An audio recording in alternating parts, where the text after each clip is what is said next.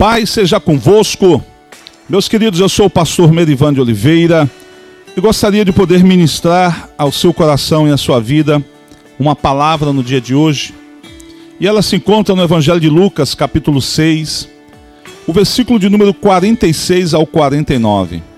Evangelho de Lucas, capítulo 6, versículo 46 ao 49, na versão, na NVT, né, queridos, que é a nova versão transformadora ela diz assim: Por que vocês me chamam Senhor, Senhor?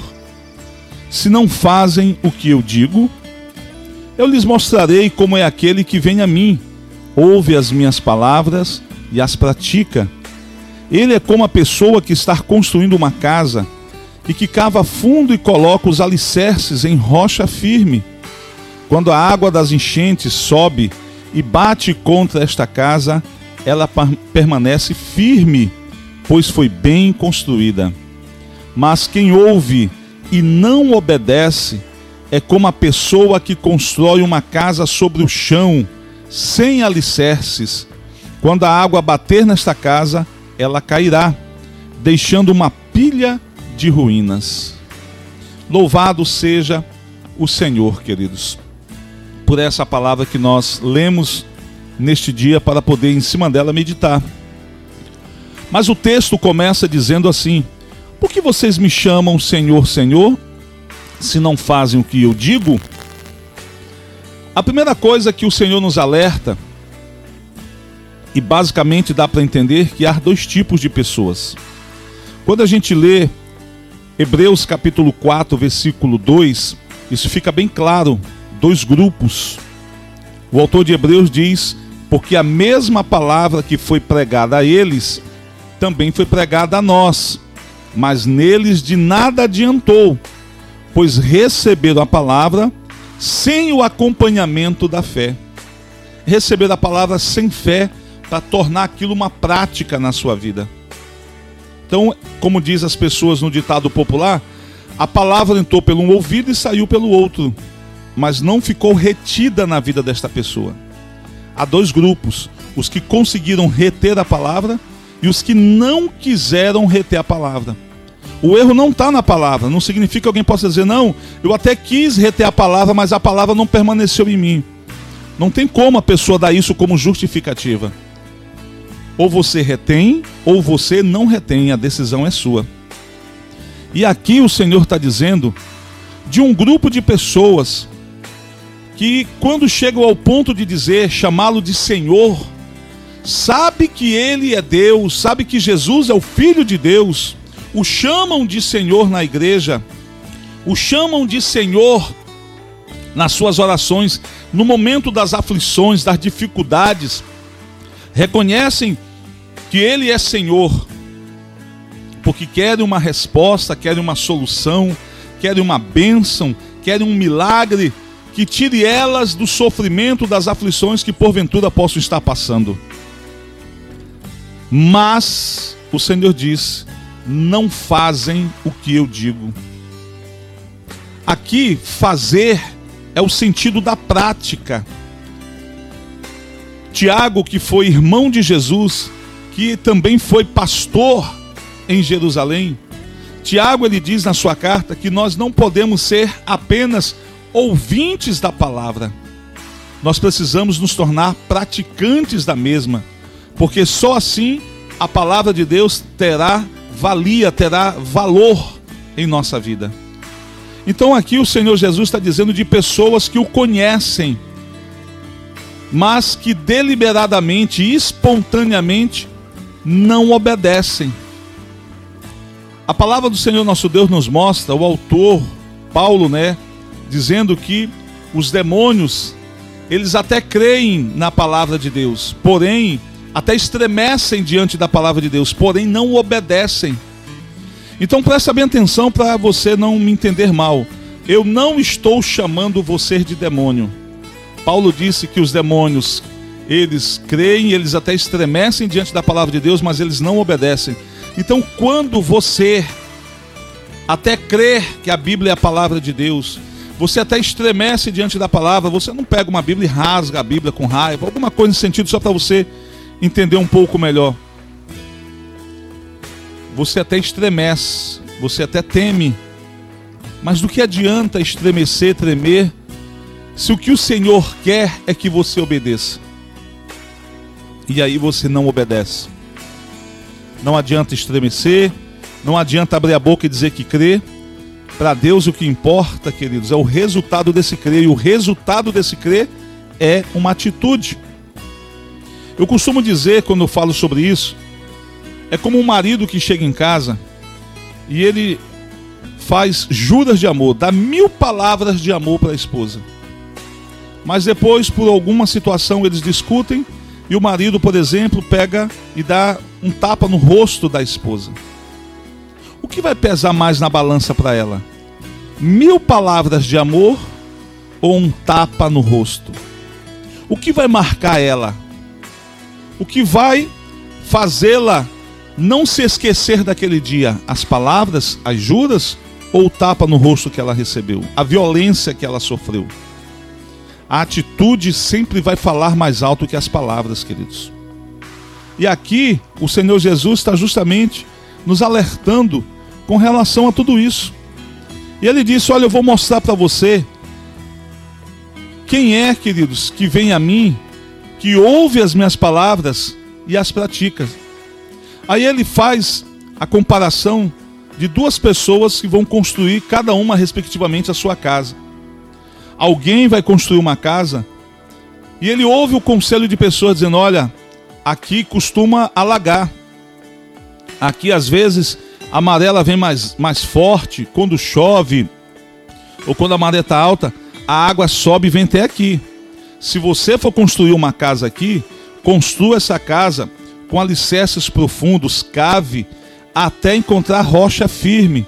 E ali então você coloca o baldrame, o alicerce da sua casa em cima dessa rocha.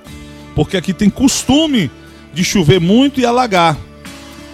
Não coloque a sua casa somente sobre a terra, porque isso aí poderá causar problemas na sua casa.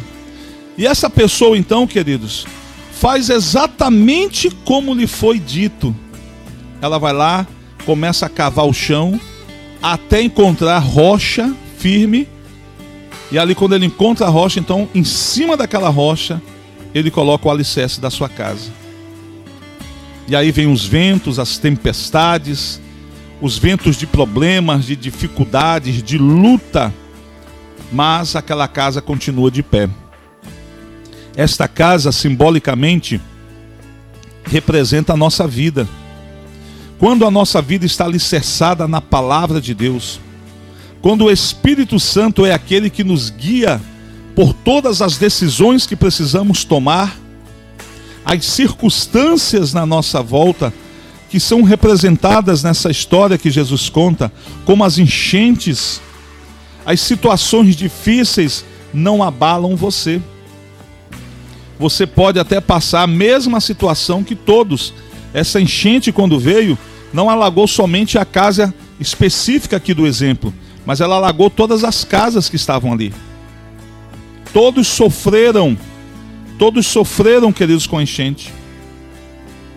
E olha, você começa a demonstrar que você, de fato e verdade, confia na palavra de Deus, que você está amadurecendo no quesito confiar, ter fé no Senhor, na Sua palavra, nas Suas promessas, quando você reage de forma positiva, de forma correta, quando você reage às circunstâncias à sua volta.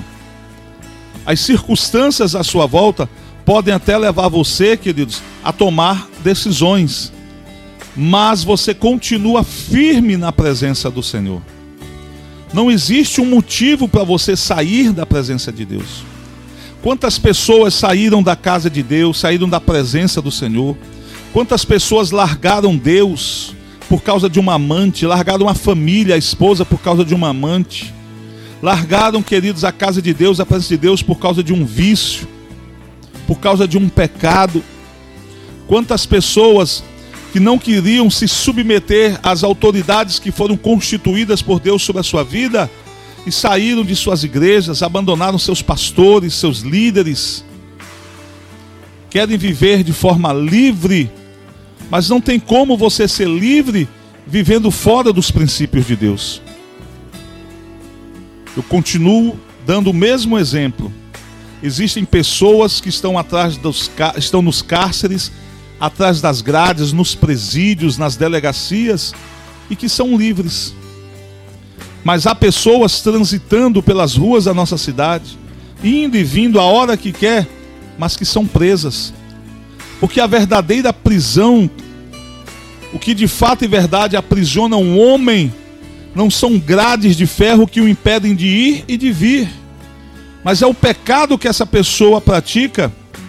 E aqui, especificamente de acordo com esse texto, o pecado da desobediência, da rebelião, de não fazer o que o Senhor diz, de não quererem ouvir o conselho do Senhor, para que venhamos alicerçar a nossa vida na rocha e permanecer firme. Se você conseguir permanecer firme até o fim, há uma promessa de Deus para você, que ao final da sua vida você receberá uma coroa de vida eterna. Aqui na mesma história, o nosso Senhor, ele também dá o exemplo daqueles que não confiam na palavra de Deus, não confiam no Senhor, daqueles que não obedecem, não fazem o que o Senhor manda. Alguém chega e diz: Olha, se você for construir uma casa aqui, construa a casa com alicerces profundos, cave até você encontrar rocha. E quando você encontrar rocha, você então faz o alicerce da sua casa em cima dessa rocha, porque aqui costuma encher, aqui costuma alagar. E essa água poderá então é, minar o alicerce da sua casa e ela poderá cair. E quando a pessoa que deu o conselho vai embora, a pessoa que vai construir a sua própria casa, é como se ela dissesse: quem essa pessoa pensa que ela é?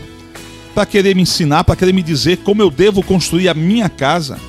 Esse homem é um louco. Será que ele acha que eu vou fazer a minha casa de qualquer jeito e colocar minha família dentro dessa casa para correr o risco da casa cair e matar todos? Quem ele pensa que ele é? Eu vou fazer do meu jeito. Eu vou fazer. E queridos, é interessante quando você olha para a palavra eu, você encontra ela dentro, as letras que formam a palavra eu, no caso a letra E e a letra U, você encontra no nome Jesus. O nome Jesus, a palavra Jesus é formada por cinco letras, três consoantes, duas vogais. E nós temos um J, um E, um S, um U e um S. O E e o U estão dentro da palavra Jesus, eu, e estão bem centralizadas. Significa que a nossa vida tem que estar no centro da vontade de Deus. A palavra Deus tem duas consoantes e duas vogais. E é formada por quatro letras: D, E, U e S. O eu está bem no centro. O Salmo de número o Salmo de número 118, no versículo 8 diz que melhor é refugiar-se em Deus do que confiar no homem. A palavra do Senhor nos diz também: maldito todo homem que confia no homem. Aqui no sentido da fé, queridos. Porque nós devemos confiar em homens espirituais, em homens que são guiados por Deus. A palavra do Senhor nos diz em 2 Crônicas 20 e 20: crede no Senhor Jesus e estareis, né, queridos? Credes no Senhor vosso Deus e estareis seguros. Crede nos vossos profetas e prosperareis. Ou seja, o profeta é aquele que transmite a palavra de Deus de acordo com a palavra de Deus. E você vai prosperar.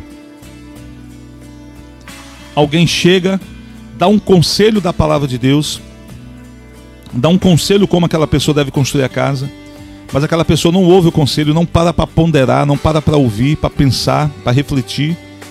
E ela resolve fazer de qualquer jeito, do jeito dela. Ela dispensa o conselho do Espírito Santo, a ajuda do Espírito Santo. Afinal de contas, ela se acha autossuficiente, ela tem condições de fazer aquilo sozinha. Para que cavar fundo? vou me desgastar muito, vai gastar dinheiro, vai gastar material. Não. Esse chão aqui, essa terra aqui é dura, esse chão aqui é duro, vai aguentar.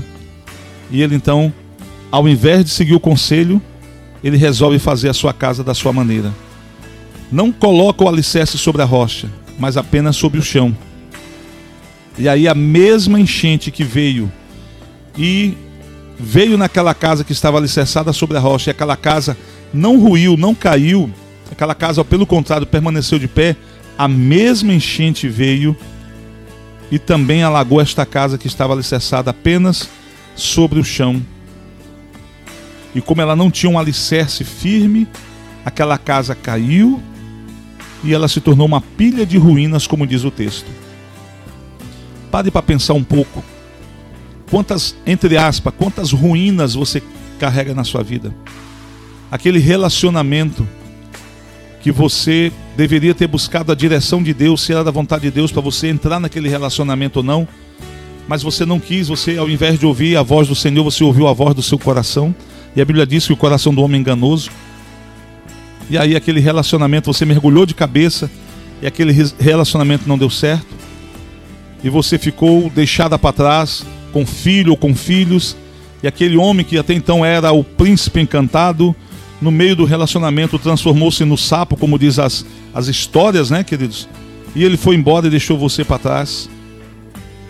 Talvez, queridos, você deixou um emprego debaixo de uma proposta de que um outro seria melhor e o outro que era para ser melhor lá no meio lá quando você começou lhe demitido aconteceu alguma coisa a obra não foi para frente e agora você não tem nem o atual nem o antigo aquilo transformou-se apenas em ruínas na sua vida as ruínas aqui são as lembranças, queridos, das consequências das decisões que nós tomamos erradas. Quantas ruínas você tem na sua vida? Como consequência de decisões erradas, de decisões que estavam alicerçadas apenas naquilo que você acreditava que era certo, ao invés de você buscar, queridos, a direção no Senhor. Quantas pessoas têm ruínas essas ruínas na sua vida como consequências de decisões erradas, tomadas e centralizadas apenas em si e não no Senhor. Mas eu estou aqui para dizer para você que hoje você pode edificar uma nova casa sobre a rocha. É só a partir de hoje você começar a dar voz, a dar ouvidos ao Espírito Santo. Romanos 8,14 diz que aquele que é guiado pelo Espírito Santo de Deus é filho de Deus. Você precisa então começar a dar voz, começar a dar ouvidos ao Senhor. Obedeça a palavra de Deus. Viva debaixo dos princípios. Queridos, só quem suporta o processo de transformação, de mudança que Deus quer colocar sobre nós, alcançará os propósitos que Deus tem para nós. Só quem vive os princípios de Deus hoje alcançará os propósitos que o Senhor tem para nós. Não tem como você chegar ao topo, ao pódio, se você não correr a carreira que o Senhor dispôs para você. Viva a sua vida pautada na palavra de Deus. Escolha obedecer. Obedecer é melhor do que sacrificar. Obedeça aos comandos de Deus, à palavra de Deus, ao direcionamento que Deus dá para a sua vida e com certeza você vai começar a viver os melhores dias da sua vida. Eu finalizo aqui essa mensagem dizendo para você: foi o próprio Senhor Jesus que diz: a prova que as pessoas estão amadurecendo, crescendo e obedecendo é quando elas constroem suas casas sobre a rocha, firmados na rocha, que é o próprio Deus, que é a sua palavra. Quando alguém ouve o conselho para fazer a casa sobre a rocha, ela vai lá e faz a casa sobre a rocha. Esse é o que ouve a palavra e obedece. Mas quando aquele recebe o comando que tem que fazer a casa sobre a rocha, mas ao invés de fazer sobre a rocha, ele faz sobre a areia, sobre o chão, não arranja alicerces firmes, esse está dando provas que, mesmo reconhecendo que ele é o Senhor, ainda assim escolheram não obedecer. Quem é você nessa história? Se você está sendo o desobediente, você tem a oportunidade hoje de se tornar o obediente. E se você é obediente, continue obedecendo. Não se transforme em um desobediente. Amém? Eu quero deixar essa palavra para você no dia de hoje. Que Deus te abençoe, que Deus te guarde. Para para refletir um pouco sobre o que você ouviu. Talvez você está carregando um monte de ruínas na sua vida. Chegou a hora de mudar essa história no nome do Senhor paz seja convosco.